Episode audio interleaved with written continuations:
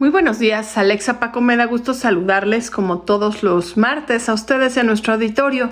La semana pasada tuve la fortuna de poder asistir a la premier de un breve documental producido por la Fundación CIMA, que como muchas de ustedes y muchos de ustedes saben, trabaja para dar un acompañamiento profesional a las mujeres que padecen cáncer de mama.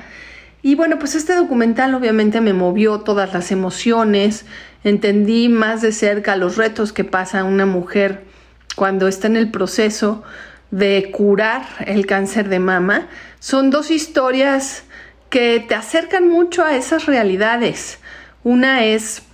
de Salomé, y otra de Verónica, ambas mujeres muy valientes, con diferentes contextos, pero que tienen el común denominador de participar en grupos de apoyo en la Fundación CIMA, en donde no solamente pues tienen esta cercanía con tratamientos y médicos de calidad, sino que además eh, pues les acompañan psicoemocionalmente, que creo que eso es fundamental en estos procesos a ellas y a sus familias.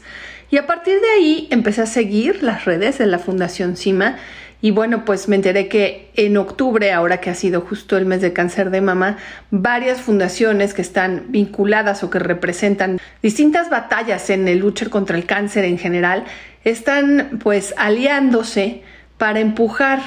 una ley general de cáncer para México. Son 13 fundaciones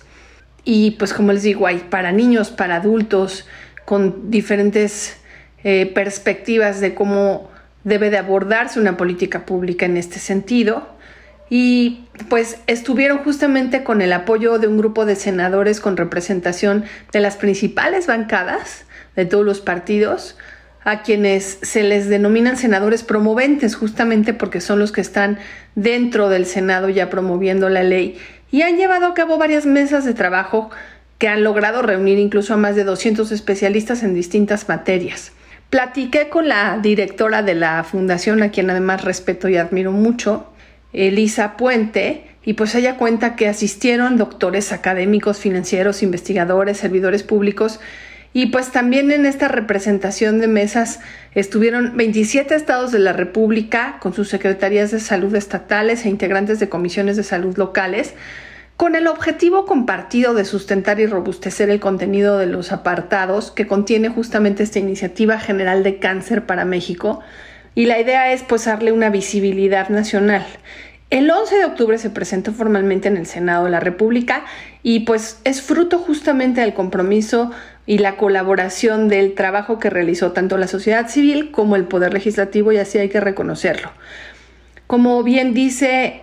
Elisa Puente, en México estamos haciendo historia con un nuevo marco normativo y pues lo que se asegura, de acuerdo con Elisa, es contar con un Plan Nacional de Control de Cáncer transeccional que será sometido a revisión, evaluación y actualización. También pues se dejan claras las directrices para cada etapa de la atención del cáncer, tanto el tamizaje como la prevención, el diagnóstico oportuno, el tratamiento integral, los cuidados paliativos, la rehabilitación y la investigación,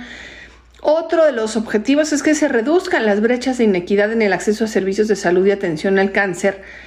garantizar la asignación de recursos públicos para la ejecución del Plan Nacional de Control contra el Cáncer y promover la ejecución de registros poblacionales para tener datos e información que nos permitan pues poderle dar seguimiento y evaluación continua al impacto y la implementación justamente de estas políticas públicas. Entonces, pues bueno, aprovechar este espacio de derechos humanos en resonancia para felicitar y agradecer mucho la labor de la Fundación CIMA, para invitar a nuestro auditorio a que en cualquier oportunidad que tenga pueda ver este documental, conocer de cerca a estas dos valientes mujeres y el trabajo que la Fundación va haciendo con ellas de la mano y que estemos pendientes del proceso de esta promoción de la ley para que ojalá se materialice lo antes posible. Saludos a Alexa y Paco, a ustedes y a nuestro auditorio. Nos oímos el próximo martes.